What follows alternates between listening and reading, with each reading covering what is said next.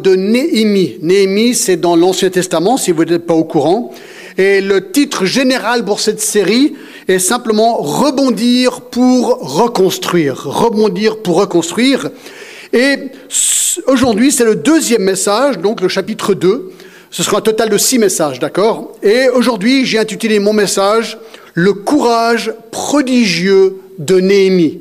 Le courage prodigieux de. Alors c'est vrai, quand j'ai donné ce titre à mon message, je me suis dit, tiens, il faudrait peut-être définir ce qu'est le courage. Alors j'ai regardé dans le dictionnaire, d'accord? Le dictionnaire dit ceci, courage, la capacité de faire quelque chose qui nous fait peur. La capacité de faire quelque chose qui nous fait peur. Alors si je me dis, oui, mais alors quel est, c'est quoi le courage chrétien? Est-ce qu'il y a une différence entre le courage, courage et le courage chrétien? Alors le courage chrétien, c'est une définition que j'aime bien, c'est la volonté de faire ce qui est juste, quoi qu'en soit le prix à payer, car nous savons que Dieu nous aidera et nous guidera et qu'il bénira d'une manière ou une autre cette démarche d'obéissance.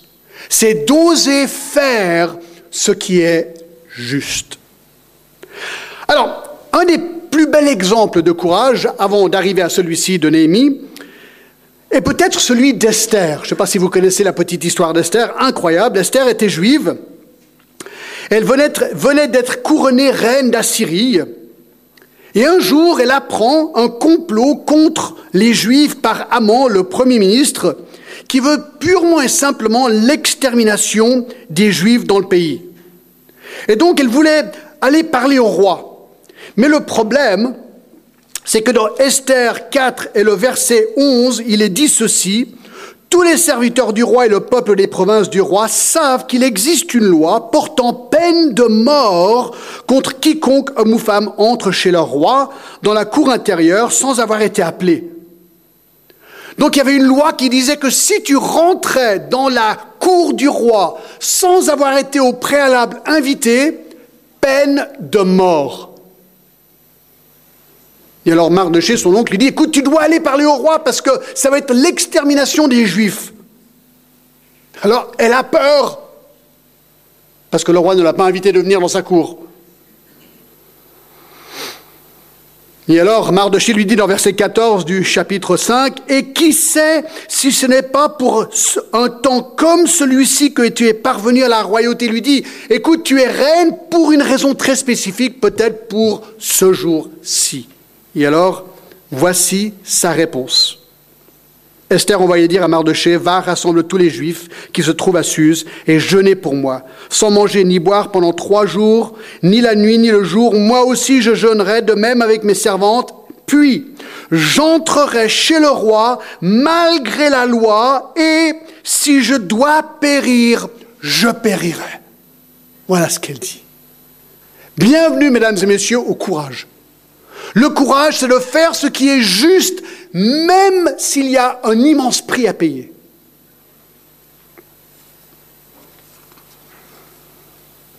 La volonté de faire ce qui est juste, quoi qu'il soit le prix. Jean-Baptiste a fait ce qui est juste. Il a confronté le roi Hérode de son adultère et il a payé le prix fort. Il s'est fait décapiter. Donc parfois, il y a un prix très très fort à payer pour faire ce qui est juste. Alors un des autres exemples merveilleux dans la Bible du courage, c'est l'histoire de Néhémie. Ça, c'est ce qu'on va voir aujourd'hui. Alors juste pour ceux qui n'étaient pas là dimanche dernier, quelques mots de révision. Le contexte de Néhémie. Dieu avait promis, vous vous rappelez, que si Israël lui obéissait, il les bénirait en tant que nation. Mais si Israël ne lui bénissait pas, alors il les jugerait en les faisant déporter en captivité. Deutéronome 28. Alors ils ont continué à pécher, et c'est précisément ce qui s'est passé. Le royaume fut en premier divisé en deux parties en 931 avant Jésus-Christ, Israël au nord, Juda dans le sud. Puis en 722, Israël a été envahi et déporté par les Assyriens.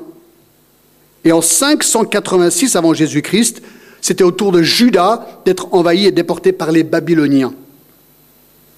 Et ceci a commencé une période de 70 ans, prophétisée à l'année prête par le prophète Jérémie au chapitre 25. Alors au fur et à mesure que tous ces juifs en Babylonie voyaient le jour des 70 ans s'approcher, eh bien il y a eu un grand désir de retourner après ces 70 ans dans le pays d'origine, en Israël. Il y a eu trois grands retours. En 538, le retour avec Zorobabel. Ensuite, en 458, un retour sous Esdras.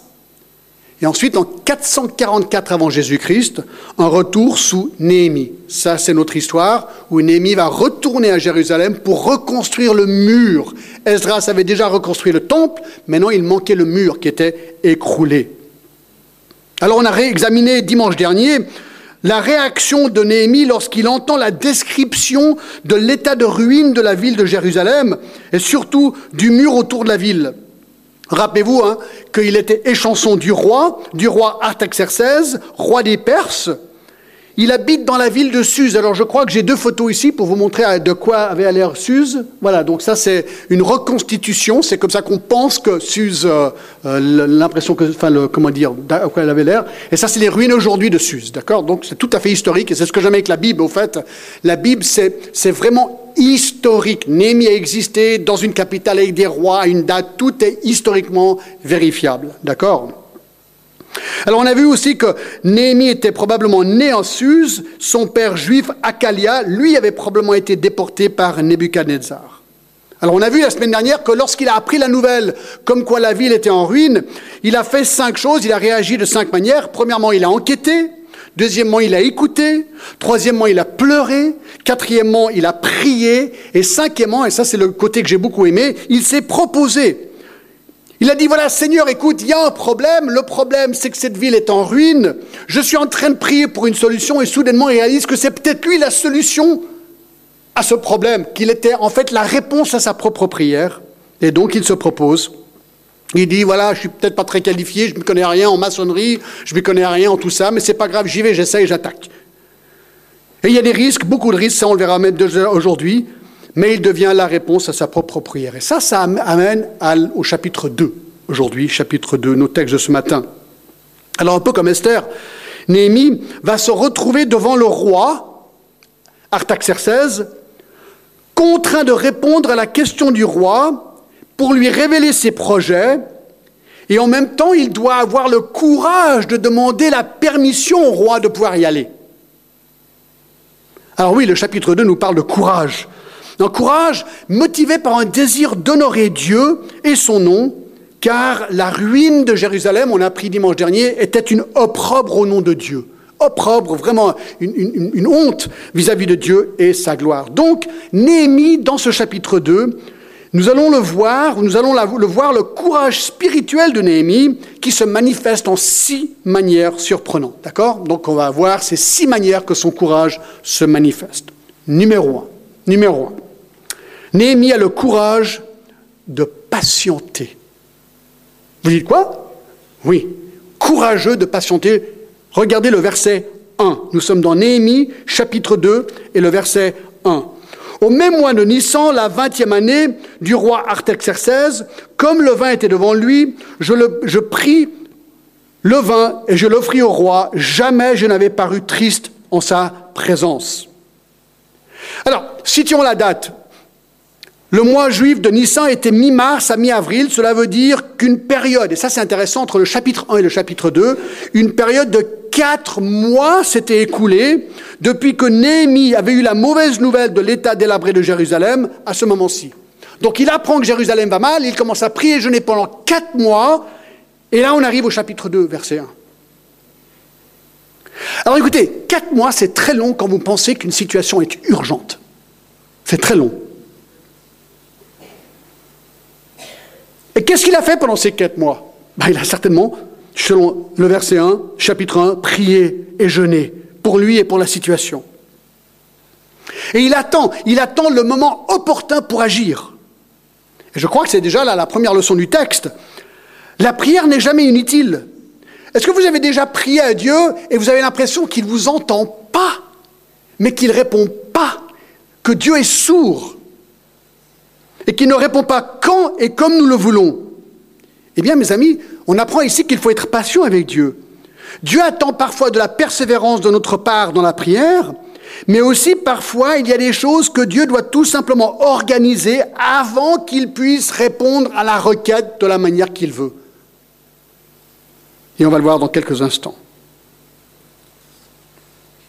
Alors c'est intéressant dans verset encore, comme le vin était devant lui, je pris le vin et je l'offris au roi. Jamais je ne l'avais paru triste en sa présence. Donc ce jour-là, Néhémie fait son travail comme il le fait tous les jours. Il goûte le vin du roi. Vous dites, mais pourquoi? Ben oui, parce qu'il y a, vous savez, quand vous êtes roi, il y a beaucoup de gens qui aimeraient vous assassiner. Et une des manières, c'est de mettre du poison dans sa nourriture ou dans son vin. Donc, les chansons, c'était le privilégié qui devait goûter la nourriture et le vin du roi. Et si lui meurt, le roi réalise Ah, peut-être je ne devrais pas manger ça. D'accord? Ça, c'était son job. Imaginez ce job. C'était son job. Et ce que je trouve absolument incroyable, c'est que le texte nous dit qu'il n'avait jamais paru triste en sa présence. Jamais. Tu sais que chaque jour, c'est peut-être ton dernier jour. Et il n'a jamais paru triste, ni une fois. Et là, je pense que beaucoup de gens ont quelque chose à apprendre de Néhémie. La joie, écoutez bien ce que je veux dire. La joie est un choix. Ça rime en plus. D'accord? La joie est un choix. Une attitude positive et plaisante n'est pas une option au travail. Je vous garantis que si vous allez au travail régulièrement grincheux, tôt ou tard, ça va mal se passer. Moi, je trouve étonnant que Néhémie n'avait jamais paru triste devant le roi, jamais une fois. Incroyable. Mais dites, mais pourquoi? Pourquoi est-ce qu'il devait toujours être joyeux? Eh bien, les monarques de l'époque étaient protégés de tout ce qui pouvait les rendre tristes. Même aussi une allure triste révélerait une possible insatisfaction avec le roi. Et cela n'était pas une option si tu voulais garder ton travail, voire garder ta vie. Donc, il a toujours été heureux, sauf ce jour-là. Ce jour-là, les choses étaient différentes. Malgré toute sa bonne volonté, Néhémie ne pouvait pas cacher sa tristesse, ce que le roi a tout de suite remarqué. Alors, c'est important de savoir que ce n'est pas un problème d'attitude ici. Ce n'est pas du tout un problème d'attitude, c'est un problème de tristesse, voire de deuil. Il est en deuil pour la ville qu'il aime, la ville de Jérusalem. Ça m'a fait penser à Proverbe 15, 13, qui dit Un cœur joyeux rend le visage serein, mais quand le cœur est triste, l'esprit est abattu. Eh bien, ce jour-là, il avait tout simplement l'esprit abattu. On arrive au verset 2 et 3, le roi me dit, mais pourquoi as-tu mauvais visage? Tu n'es pourtant pas malade. Ce ne peut être qu'un chagrin de cœur. Alors bien sûr, le roi constate chez lui un problème. Il a mauvais visage. Mais il sait qu'il n'était pas malade, donc apparemment il est perspicace, il connaît, il connaît très bien Néhémie. Ils passent beaucoup de temps ensemble. Il sait très bien qu'il n'est pas malade. Et ce qui est intéressant, je trouve, c'est que Dieu est déjà en train d'utiliser le roi Artaxerxès sans qu'il le sache. Dans Proverbe 21.1, il est dit ceci, Le cœur du roi est un courant d'eau dans la main de l'Éternel. Il l'incline partout où il veut. C'est un verset incroyable. Vous savez, quand on voit des leaders dans le monde et on se dit aïe, aïe, aïe, aïe, aïe, quelle catastrophe. Ne doutez pas le fait que Dieu contrôle toutes ces choses et il peut contrôler le cœur d'un roi comme il veut, même les rois qui sont mauvais, oui. Oui, par exemple, on sait très bien que Dieu a utilisé Nebuchadnezzar, qui est un très mauvais roi, pour venir juger Israël. Oui, Dieu utilise des mauvais rois. Dans le verset 5, il va appeler tout à l'heure Dieu le Dieu des cieux. Et dans 2 Chroniques 26, il est dit Éternel, Dieu de nos pères, n'es-tu pas le Dieu des cieux? Et n'est-ce pas toi qui domines sur tous les royaumes des nations? Voyez-vous, Dieu il domine sur tous les royaumes des nations, sur tous les rois, inclus celui-ci. Mais il n'en est pas conscient. Alors maintenant, le roi vient lui parler. Alors là, on lit que Néhémie dit Je fus saisi d'une grande crainte. Je fus saisi d'une grande crainte, verset 2. Pourquoi? Parce qu'il savait que le roi avait tout pouvoir sur lui. Il savait qu'il n'avait pas le droit d'être triste en sa présence. Et surtout, il savait qu'il maintenant, devait répondre au roi. Comment donc allait-il articuler son problème? Comment allait-il formuler sa requête? Et en plus, il avait un immense défi, Néhémie, parce que ce même roi, Artaxerxès, avait fait stopper la reconstruction de Jérusalem dans Esdras 4, 21.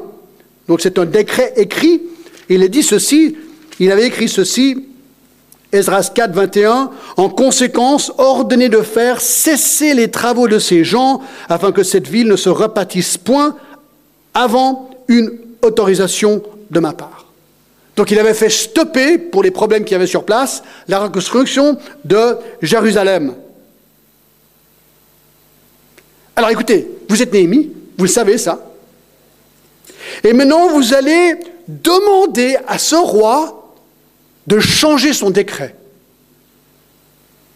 Non mais franchement, tu vas demander au roi de changer son décret. Écoutez, franchement, moi j'appelle ça presque suicidaire. C'est toi qui dis au roi ce qu'il faut faire. Non mais c'est un peu gonflé, vous ne trouvez pas?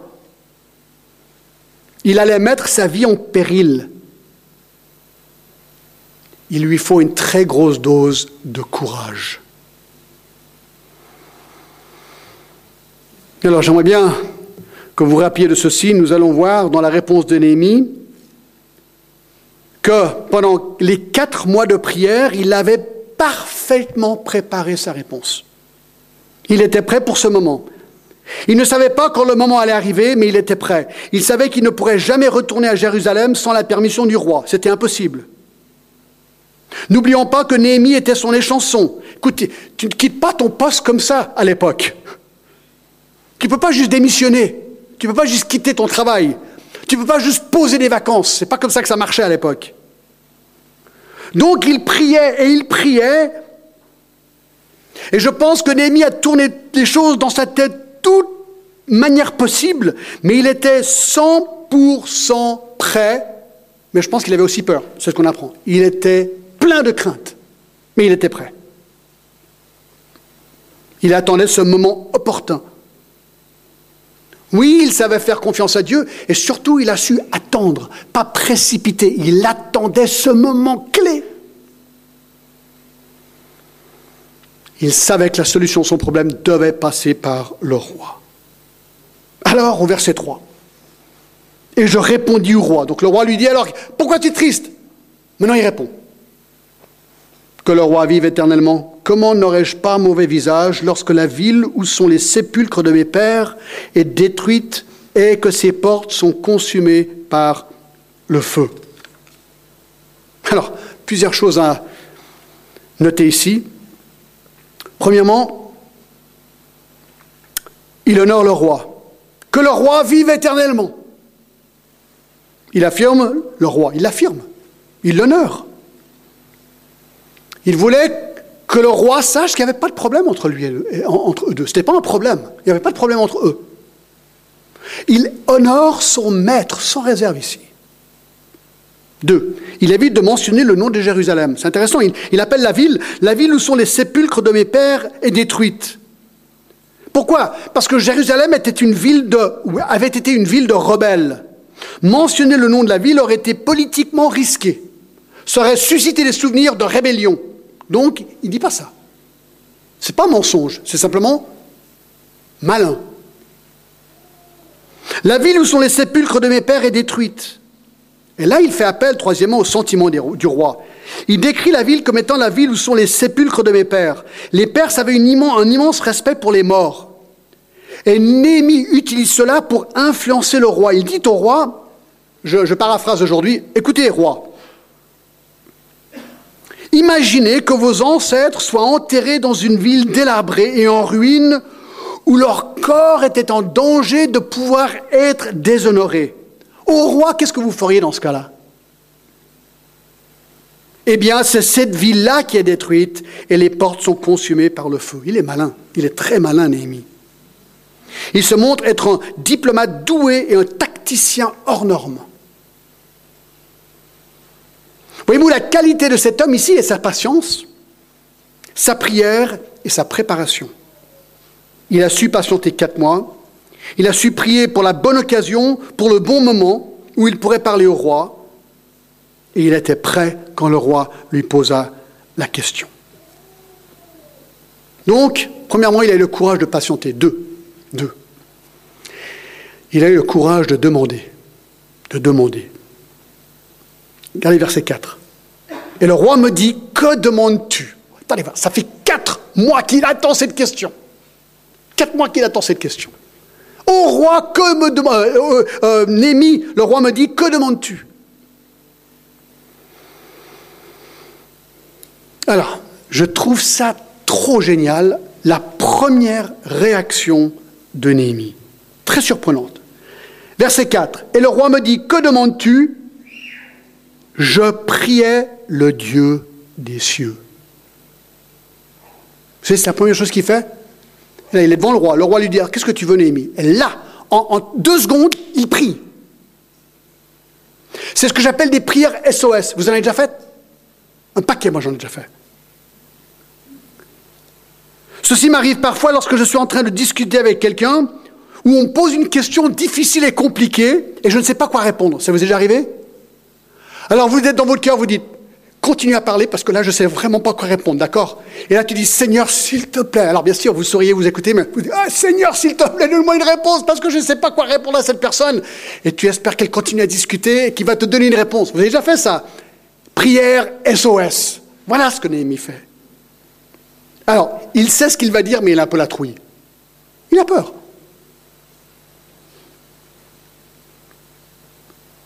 Alors il fait une prière rapide avant de répondre. N'oublions pas que l'arrière-plan de cette prière SOS de 5 secondes, c'est 4 mois de prière et de jeûne. Alors il lui dit, Seigneur, donne-moi sagesse.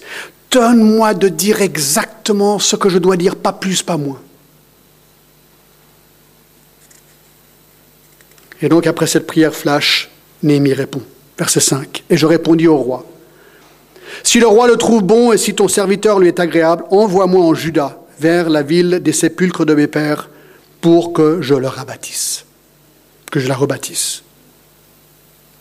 C'est ce qu'il aurait pu répondre. Écoutez, monsieur le roi, votre décret d'Esdras 4.21 d'arrêter la construction de Jérusalem est complètement nul. Changez-le, s'il vous plaît. Euh, je ne pense pas que ça aurait bien passé là. Non, écoutez, c'est un diplomate ici. Il est diplomate. Non, comment est-ce qu'il répond? Premièrement, il répond avec courtoisie. Si le roi le trouve bon. Il répond avec humilité. Et si ton serviteur lui est agréable? Je suis ton serviteur, vous êtes le roi. Il répond ensuite avec clarté, envoie-moi en Juda vers la ville des sépulcres de mes pères pour que je la rebâtisse. Je veux rebâtir la ville. Envoyez-moi là-bas. Et quatrièmement, il répond avec diplomatie, vers la ville des sépulcres de mes pères. Il ne rementionne pas la ville de Jérusalem. Il est tellement prêt ici, Néhémie. Il sait exactement ce qu'il faut dire et ne pas dire. En plus, il connaît très très bien le roi. Et je crois que là, il y a un principe. Comment répondre à nos supérieurs? Avec courtoisie, avec humilité, avec clarté et avec diplomatie. Voilà ce que nous apprend ceci. Alors regardez la réponse du roi. Verset 6, le roi, auprès duquel la reine était assise, me dit alors, combien ton voyage durera-t-il? Quand seras-tu du retour? Il plut au roi de me laisser partir et je lui fixai un temps. Alors il y a un petit détail intéressant, il y a la reine. Vous avez vu? Le roi auprès duquel la reine était assise.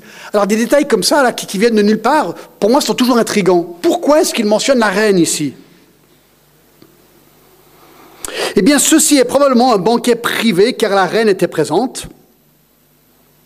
Et la reine, selon les historiens, est probablement une dame qui s'appelle Damaspia. Mais, nous savons aussi qu'Esther avait, remplacé la reine Vashti par le concours de beauté, vous vous rappelez, et devint ainsi l'épouse du roi Assuérus, le père d'Artaxerxès. Donc, Artaxerxès, notre roi, avait un père. La femme de son père était Esther. Cela veut dire que Esther était en fait la belle-mère d'Artaxerxès. Il n'est pas impossible pas impossible. Que donc le témoignage de la reine Esther aurait pu influencer Artaxerxès ce nom, écoutez, franchement, n'appelez jamais votre enfant par ce nom, c'est un nom très compliqué à prononcer, d'accord? Waouh Art, allez, on va l'appeler Arthur. Non, je dis n'importe quoi, d'accord? Artaxerxès. Euh, Anne-Marie m'a même expliqué la semaine dernière comment il fallait le prononcer, mais je crois pas que j'y arrive, d'accord? C'est vraiment compliqué. Artaxerxès. D'accord, j'en suis où là? J'ai complètement perdu mon... Oui, donc voilà, c'était la belle-mère d'Arthur. Non, d'Artaxerxès, d'accord. Et donc, simplement qu'elle a probablement influencé le roi pour être favorable à la requête de Néhémie, parce que lui aussi était juif. Voilà ce que j'essaie de dire. Donc, verset 6, le roi, auprès duquel la reine était assise, me dit alors, combien ton voyage durera-t-il et quand seras-tu de retour? Il plut au roi de me laisser partir et je lui fixerai un temps. Je lui fixer un temps. Donc il avait qu'une question. Tu pars combien de temps? Combien de temps tu pars? Il aimait les services de Némi, probablement. Il ne voulait pas qu'il s'absente trop longtemps. Alors c'est intéressant, la réponse à cette question n'est pas dans le texte. On ne sait pas. Là, il répond apparemment d'une manière satisfaisante. Mais tenez-vous bien. Néhémie 5, 14. Vous savez combien de temps il est parti? 5, 14 nous dit ceci. Dès le jour où le roi m'établit leur gouverneur dans le pays de Juda, donc le jour où il est arrivé à Jérusalem, il est devenu le gouverneur, depuis la 20e année jusqu'à la 32e année du roi Artaxerxès, pendant 12 ans, ni moi ni mes frères n'avons vécu des revenus du gouverneur. Douze années. Douze ans, il est parti pour faire ce travail. Imaginez que vous demandez à votre patron, écoutez, est-ce que je pourrais prendre une pause là? J'ai un gros travail que je dois faire. Est-ce que je pourrais partir 12 ans? C'est exactement ce qu'il fait, c'est quand même marrant. Hein Mais ce qui est intéressant, c'est que la requête ne s'arrête pas juste au niveau du temps. D'accord? Il va maintenant formuler une demande plutôt osée au verset 7 et 8. Moi, j'ai envie de dire une demande gonflée, humainement parlant. Verset 7. Puis je dis au roi Si le roi trouve bon qu'on me donne des lettres pour les gouverneurs de l'autre côté du fleuve, afin qu'ils me laissent passer et entrer en Juda, et une lettre pour Asaph, garde de la forêt du roi, afin qu'il me fournisse du bois, de la charpente pour les portes de la citadelle près de la maison, pour la muraille de la ville et pour la maison que j'occuperai.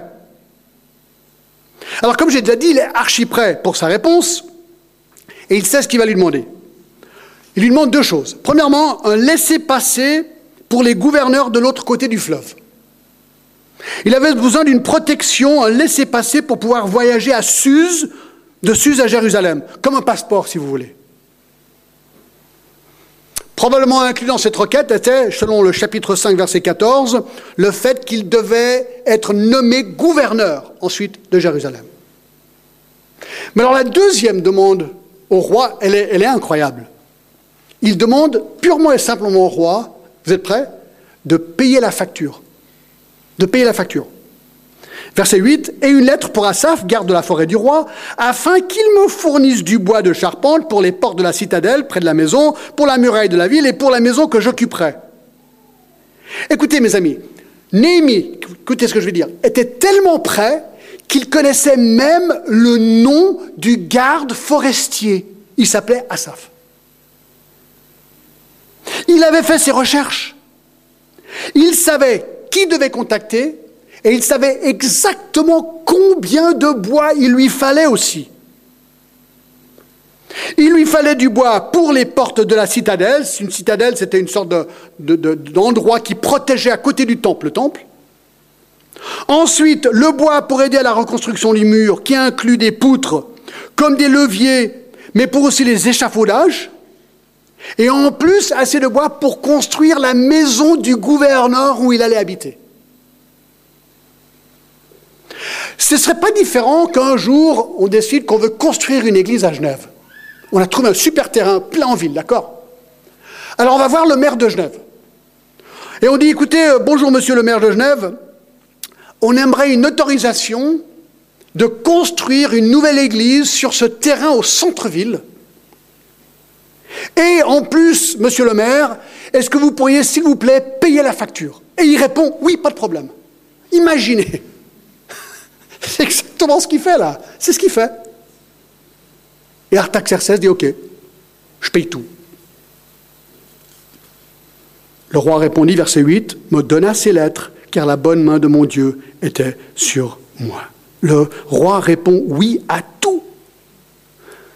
Le laisser passer et le bois. Alors pourquoi est-ce qu'il a dit oui? Le verset 8 ne pourrait pas être plus clair. Car la bonne main de mon Dieu était sur moi. Car la bonne main de mon Dieu était sur moi. N'oublions pas que cette entreprise n'est pas qu'une entreprise humaine. Non. Lui donne tout le crédit à Dieu. Comme Esdras, Esdras 7.6 pour la reconstruction du temple, on lit ceci car Esdras, euh, excusez-moi, verset 6, cet Esdras vint de Babylone, c'était un scribe versé dans la loi de Moïse, donné par l'Éternel, le Dieu d'Israël, et comme la main de l'Éternel, son Dieu, était sur lui, le roi lui accorda tout ce qu'il avait demandé. Écoutez mes amis, nous avons une histoire ici où derrière cette histoire, il y a Dieu qui agit de manière incroyable. Donc, ce courage de Néhémie, premièrement, c'était le courage de patienter.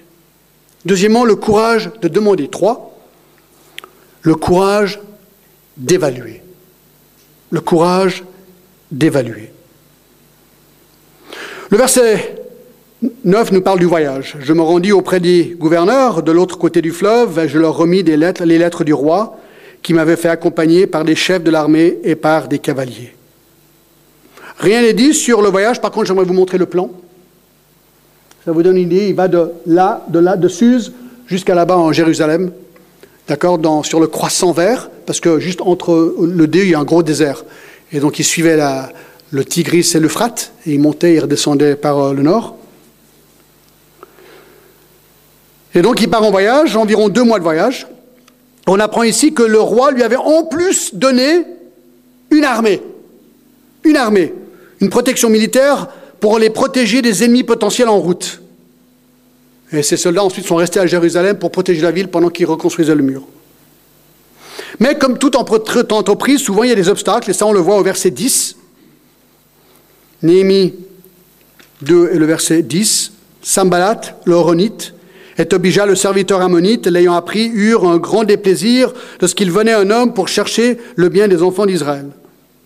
Écoutez, on doit imaginer la taille de cette caravane qui arrive à Jérusalem. Elle devait être massive et impressionnante à voir arriver. Il y avait une armée de cavaliers, je suppose des tonnes de bois. Alors je ne sais pas comment ils ont transporté le bois. Est-ce qu'ils ont transporté en chameau ou en âne, où il y avait des charrues? Mais, j'imagine, je ne sais pas, tout, Jérusalem c'est grand. Hein. Et, et, tout le bois qu'il fallait pour les maisons, pour le mur, pour les portes, c'est beaucoup de bois. Donc ils arrivent avec le bois, puis tous les gens, les ouvriers, ça doit être un spectacle étonnant. Et je pense que certains en liesse de joie, ouais, trop bien, c'est parti, on va reconstruire Jérusalem, c'est super. Mais pas tout le monde était heureux. Deux ennemis en particulier, il était ici, n'étaient pas heureux de l'arrivée de Néhémie. Le leader était Sambalat, le Horonite de la ville de Beth Oral, environ 15 km de Jérusalem. On a l'impression que Sambalat avait un poste d'une certaine importance en Samarie, selon le chapitre 4, verset 1 à 4. On verra ça la prochaine fois. Il y a un papyrus éléphantine qui mentionne les fils de Sabalat comme ayant été les gouverneurs de la Samarie en 408. C'est ça que j'aime. C'est de nouveau historique. Tobijah, le deuxième, est un ammonite. Et en tant qu'ammonite, Tobijah était un ennemi acharné et long terme des Juifs, selon Deutéronome 23, 3 à 4. Il était lié par mariage à des amis de Néhémie. Il avait des amis parmi les Juifs. Il avait un lien de parenté avec le sacrificateur Eliashib. Il y a un autre ennemi qui apparaîtra au, chapitre 4, je crois qu'il est mentionné tout à l'heure, Geshem l'arabe. Alors c'est quoi leur problème? Pourquoi ils ne sont pas contents? Pourquoi est-ce qu'ils veulent attaquer Néhémie?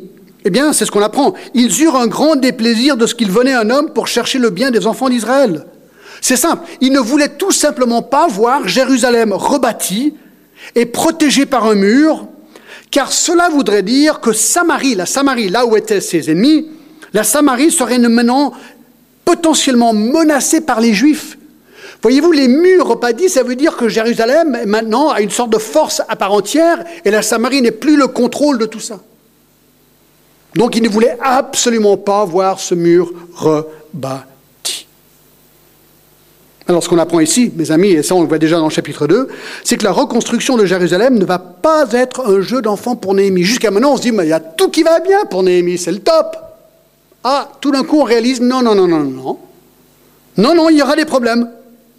Néhémie aura des problèmes. Il y avait des gens mal intentionnés, des ennemis qui ne voulaient absolument pas voir Jérusalem reconstruite. Nous apprenons ici pour l'instant que les ennemis sont là, ils rôdent et qu'ils ne sont pas contents. Je pense que c'est vrai dans tous les domaines de la vie. Il y aura toujours des obstacles, quel que soit le bien fondé d'une entreprise et même celle inspirée de Dieu. Satan, il est décrit dans Apocalypse 12, 10 comme l'accusateur des frères. Il y aura des obstacles, point la ligne, à la vie. On reviendra plus tard sur ces personnages.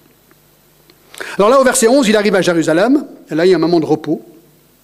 J'arrivais à Jérusalem et j'y passais trois jours. Mais il est fatigué. Après deux mois de voyage, il est fatigué, il prend du temps pour se reposer, certainement pour réfléchir, pour encore prier. Vous savez, un bon leader ne fonce pas dans son travail sans une très bonne préparation. Il faut réfléchir, il faut être frais, il faut être bien reposé, il faut faire un audit. Il veut comprendre exactement quelle est la situation de cette ville. Et donc, c'est ce qu'on voit à partir du verset 12, l'évaluation. L'évaluation.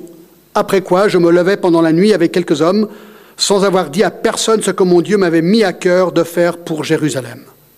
Alors, c'est intéressant de nouveau, hein, et on voit beaucoup de, marques de bons leaders chez Néhémie. Les leaders sont souvent debout pendant que les autres dorment.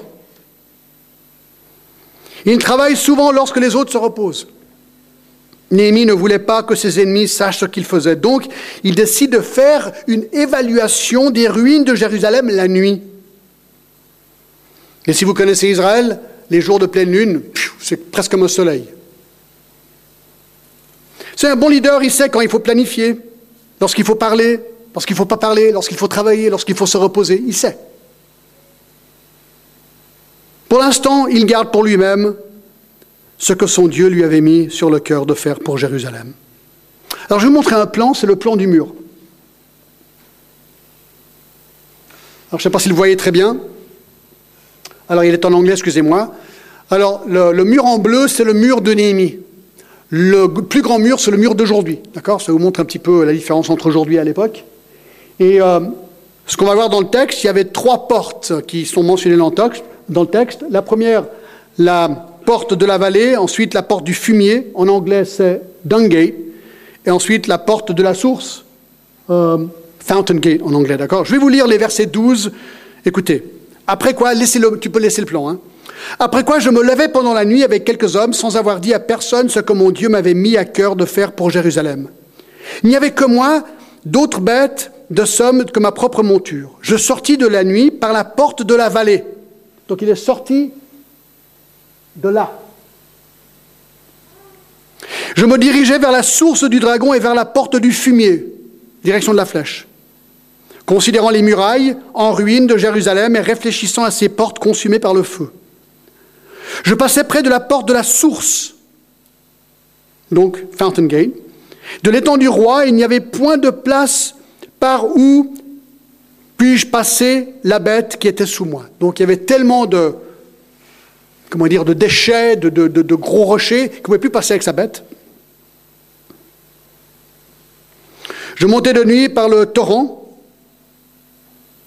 et je considérais encore la muraille, puis je rentrais par la porte de la vallée. Et je fus ainsi de retour. Donc deux options, ou bien il a fait tout le tour de la ville, mais il a commencé les trois portes, ou il a fait demi-tour pour retourner d'où il était parti. Les magistrats ignoraient où j'étais allé et ce que je faisais jusqu'au moment je ne savais rien dit aux Juifs, ni aux sacrificateurs, ni aux grands, ni aux magistrats, ni à aucun de ceux qui s'occupaient des affaires. Donc il voit pour lui-même exactement l'état de la ville que son frère lui avait décrit au chapitre 1. La réalité est maintenant devant lui, indéniable. Il est face à une ville en ruine, mais, mais, un bon leader voit la solution avant les autres. Il voit le potentiel après la ruine le potentiel de la construction. Il voit au-delà du mal et il voit la bonne nouvelle derrière le problème. Un bon leader voit de manière lucide les problèmes et les défis, mais aussi les solutions. Un leader sait où il va, du moins où il veut aller. Il examine de manière juste et limpide les obstacles, il réfléchit aux solutions et il entreprend un plan d'action. Pour un bon leader, un grave problème devient un merveilleux potentiel. Oui, il ne faut pas oublier ça. Un problème peut devenir un immense potentiel. Donc, il a eu le courage de patienter, de demander, d'évaluer. Et là, on touche à la fin, hein, gentiment, le courage d'inspirer. D'inspirer. Verset 17. Les magistrats ignoraient où j'étais et ce que je faisais. Jusqu'à ce moment, je n'avais rien dit aux Juifs, ni aux sacrificateurs, ni aux grands, ni aux magistrats, ni à aucun de ceux qui s'occupaient des affaires.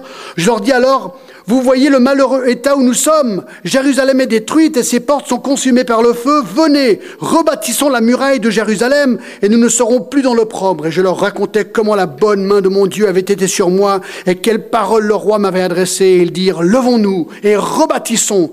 Et ils se fortifièrent dans cette bonne résolution. Voyez-vous, jusqu'à maintenant, il avait gardé ses idées à lui-même. Mais le moment était venu pour réunir tout le monde et leur dire, voici mon plan. Alors le voilà. Numéro un, il explique le problème. Voilà comment il fait pour les motiver. Peut-être ça nous aide. Comment on motive les gens? Premièrement, quel est le problème? La ville est en ruine. Ah, d'accord, c'est clair. Deux, expliquer la, solution. La solution. Venez, rebâtissons la muraille de Jérusalem. La solution, c'est quoi? C'est nous. Nous devons rebâtir la muraille de Jérusalem. Trois, j'aime beaucoup ceci. Comment fait-il pour les motiver? Il s'inclut dans la solution. C'est pas juste le leader qui va aller regarder travailler. Il y va, il bosse avec eux. Rebâtissons le mur ensemble. Il se propose bien sûr comme leader. Quatre, ah, c'est super. Il explique la récompense. La récompense, et nous ne serons plus dans l'opprobre. Une fois que les murs seront construits, il n'y aura plus de honte. Le temple sera protégé. 5. Il explique la providence de Dieu à son égard. Et je leur racontais comment la bonne main de Dieu avait été sur moi. Il dit, écoutez, les gars, c'est une entreprise de Dieu, c'est pas moi, c'est pas moi, Néhémie. Alors Dieu l'utilise, mais c'est une entreprise de Dieu. Et Dieu est là. Et la providence de Dieu a déjà agi, on l'a déjà vu jusqu'ici avec tout le bois et tout le reste. C'est dingue qu'on soit là. Il explique sixièmement la providence de Dieu même sur le roi et quelles paroles le roi m'avait adressées. Il dit, écoutez, mais regardez en arrière, c'est incroyable ce que Dieu a fait. Dieu a suscité le fait qu'on soit là aujourd'hui, même le roi. Il a travaillé dans le roi. Et le résultat, verset 18, il dit, regardez-moi, levons-nous et rebâtissons. Et ils se fortifièrent dans cette bonne résolution. Après ce court message, tout le monde se range derrière Néhémie.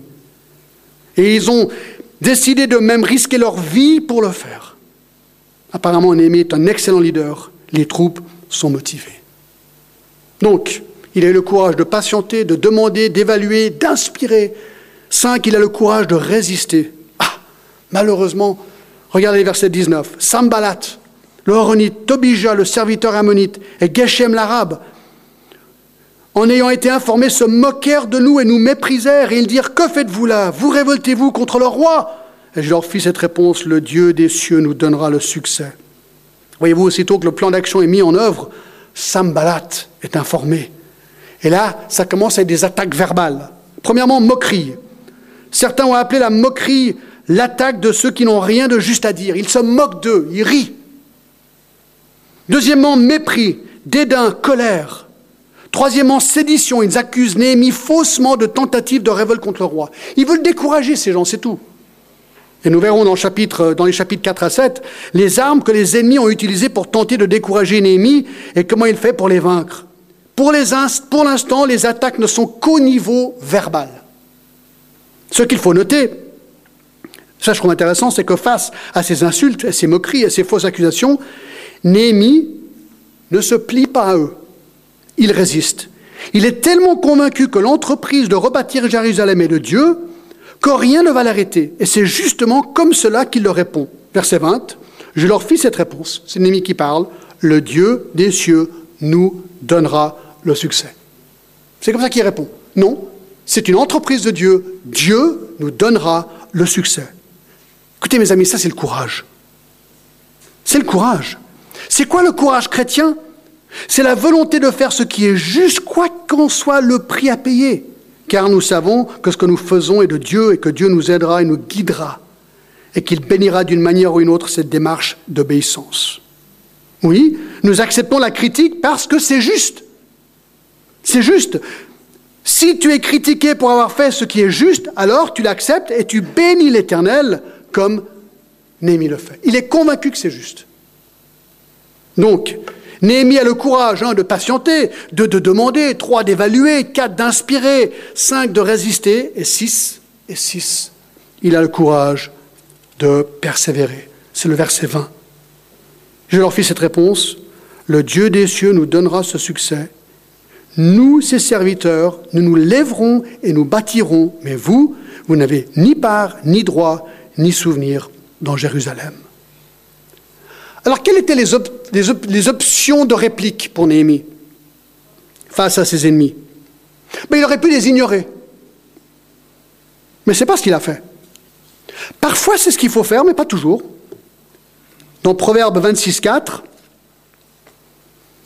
il est dit ceci Ne réponds pas à l'insensé selon sa folie, de peur que tu ne lui ressembles toi-même. Donc parfois, il ne faut pas répondre. Parfois, il faut ignorer. Mais parfois, il ne faut pas faire ça. Il faut répondre. Ici, les ignorés auraient pu leur donner plus de pouvoir. Deuxièmement, il aurait pu aussi négocier avec eux. Mais ce n'est pas non plus ce qu'il fait ici.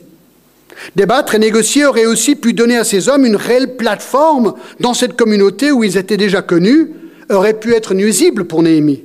Après tout, Néhémie était le gouverneur de la ville et il avait une autorité du roi concernant sa position.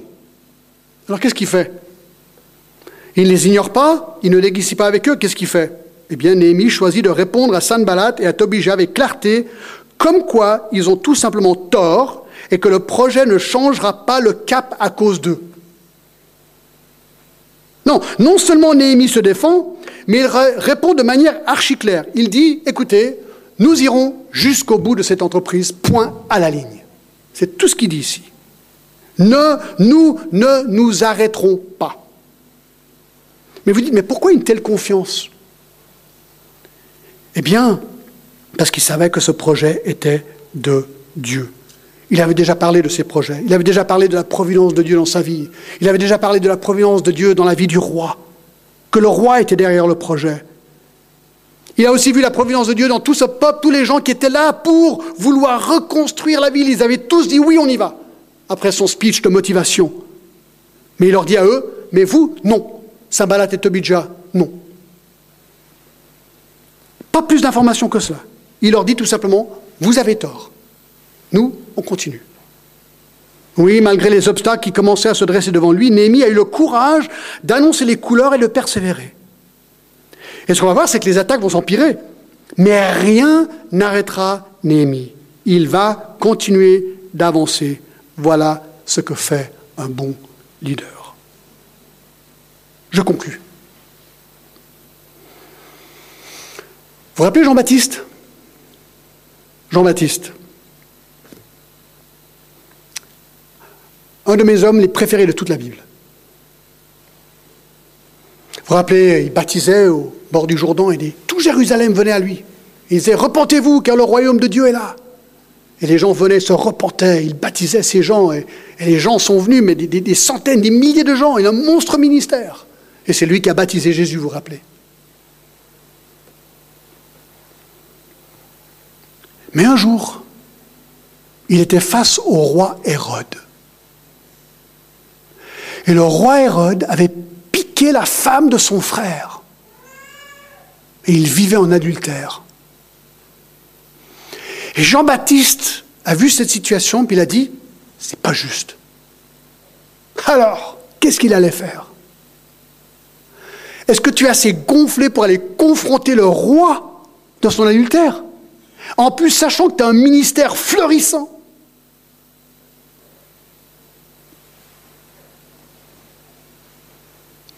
Il a décidé de faire ce qui est juste.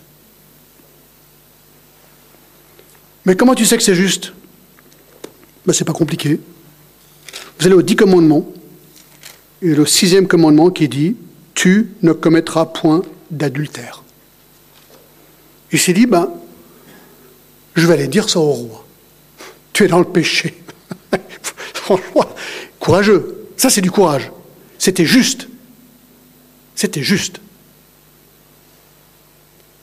Je pense qu'il avait très, très, très peur ce jour-là, parce que le roi avait tous les pouvoirs.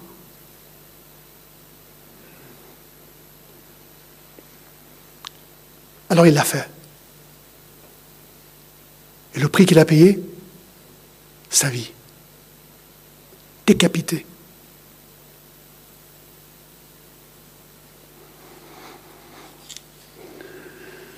Décapité. Mais, savez ce que Jésus a dit de lui Écoutez bien. Matthieu 11, 11. Je vous le dis en vérité. Parmi ceux qui sont nés de femmes, il n'y en a point paru de plus grand que Jean-Baptiste. Jésus a dit que Jean-Baptiste était l'homme le plus grand de tous les temps.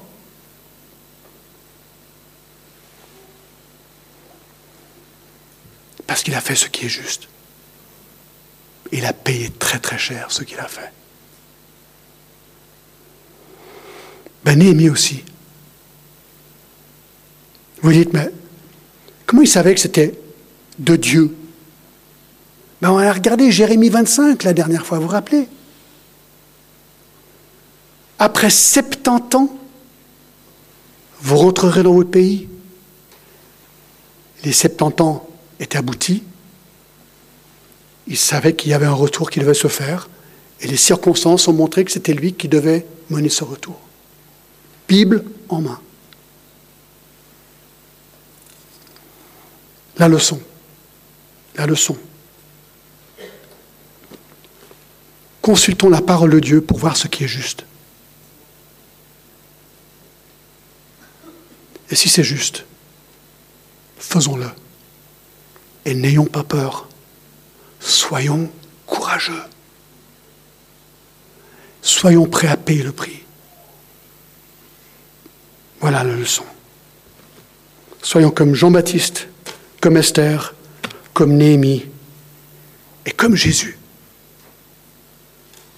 Parce que Jésus savait qu'il devait aller à la croix. Parce que c'était juste. C'était la volonté de son Père.